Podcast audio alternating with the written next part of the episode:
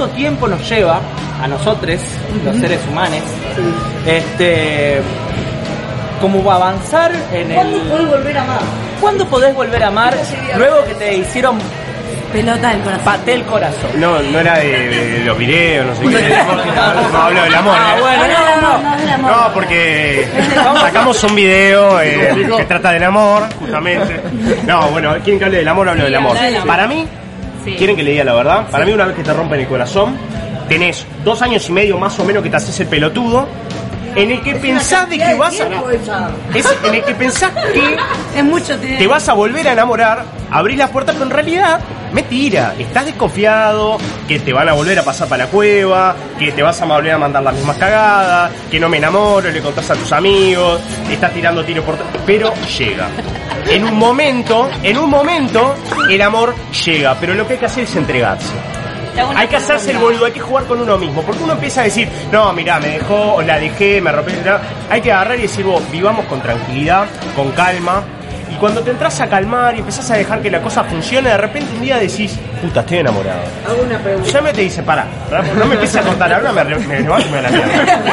En ese momento, en ese momento, en el que decís, estoy enamorado, tus amigos te dicen, no, no estás enamorado, no te haces el boludo. No, estoy enamorado, no seas boludo, si estás tiroteando. Vos, estoy enamorado. Si estás poniéndole like a todo el mundo ahí en las redes sociales. No, estoy enamorado. Entonces ese momento llega casi que por arte de magia, disimuladamente. Es como una cosita que se va metiendo ahí en un día estás enamorado. ¿Alguien está en desacuerdo en esta mesa conmigo?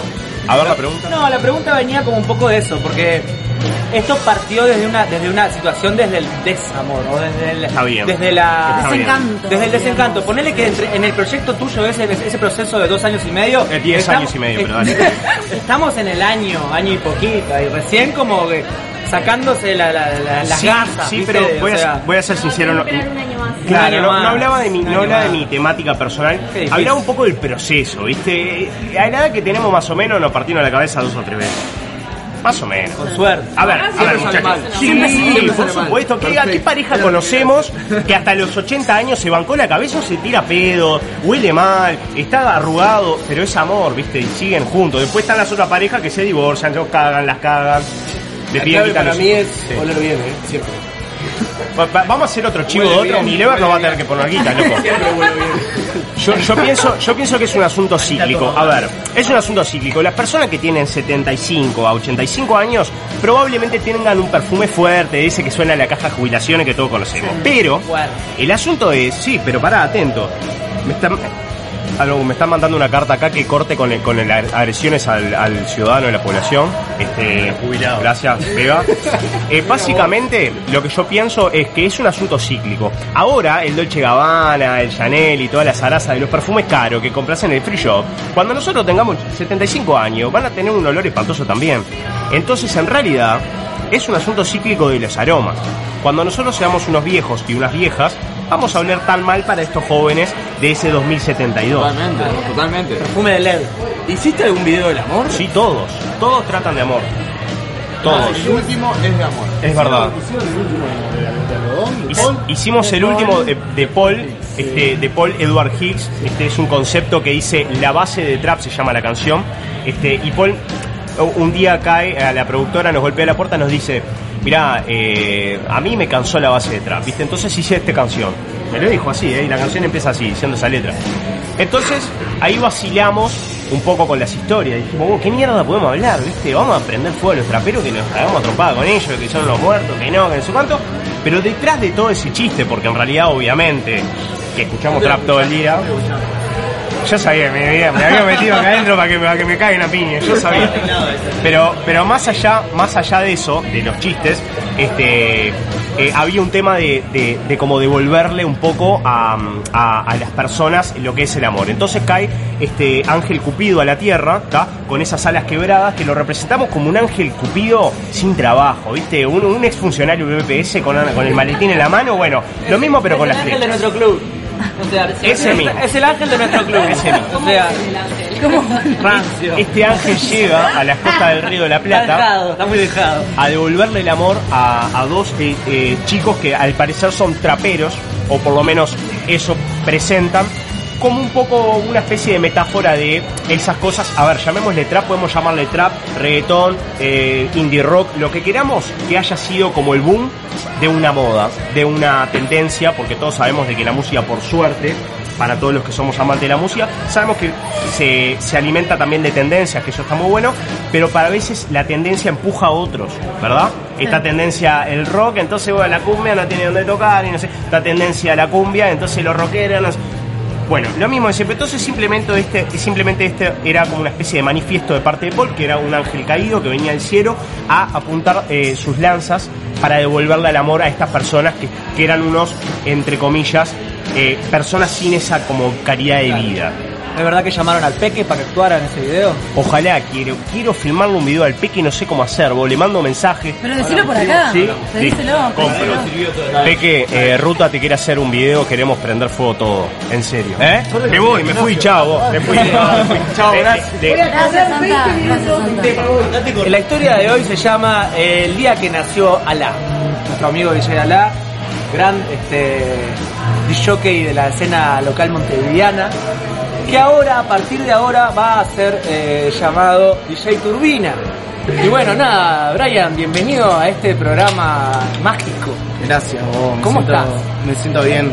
Año movido, muy gozado, creci- crecimiento, mucho. Tocando un montón. Estuvimos tocando un montón. Y por todos lados, no solo acá en Uruguay, sino estuviste plo- explorando otros territorios, ¿no? Estuviste para por Chile. Chile, Argentina, ¿no? Sí. Por ahí. En Chile, muy bueno. Nos fuimos con Cami, mi novia, la Gordi. Un besito para ella. Un beso para la Gordi, ya sabes. Y nada, tocamos en un bar llamado Bar Moloco, muy bueno, eh, noreste de Santiago. Y nada, linda experiencia, nos gozamos y después disfrutamos Chile. La verdad, un mes intenso, cortito pero bueno. ¿Existe, sí. existe esa cuestión de el gremio de los DJs? Sí, nosotros se, se pasan piques. propio. No, hay como una cuestión de, de fraternidad, ¿no? Sí. Entre los, los DJs de acá de la Nosotros hace un par de años eh, formamos, ya estaba formada la escuela de Gru, ¿Es verdad? nacida en Lola, criada por Santiago de Sousa, Negro y Manol. Un beso para los dos. Y nada, yo empecé a tocar ya hace cuatro años y el primer toque fue en Lola, que me invitaron a una escuela de Gru, en negro. Y ahí me uní a la escuela de Gru con los pibes, Fatal, que también había arrancado conmigo. Ya estaba el Rata, estaba el Tuna, el Negro Manol, el Negro, el Pan y el Kami Take Alta pandilla. alta pandilla y entre nosotros nos pasamos los piques. Teníamos un buen gremio, un lindo gremio, Alta pandilla, bien alta armada, pandilla. Bien montada. Sí, había de todo un poco, muchos sabores. Que vuelva a la escuela de Groove. Que vuelva a la Por un escuela de 2020 con, con una escuela de Groove. Nunca se fue igual, La escuela está ahí. autosustentable de Groove. Está ahí. O sea, Flotando, siempre flotando. ¿Por qué el cambio de nombre? ¿Cuál es la decisión del cambio de nombre? El cambio de nombre es para crecer, bro. Una etapa. Esto se te basa en etapas. Hay que vivir una etapa, soltarla, agarrar otra. Y Turbina siempre me llamaron de chico, desde que tenía 3-4 años fui Turbina. Ya estoy listo para hacer Turbina ahora de grande. Imagínate lo que era el gurisito de los cuatro, ¿no? ¡Pará, Turbina! Está muy bien.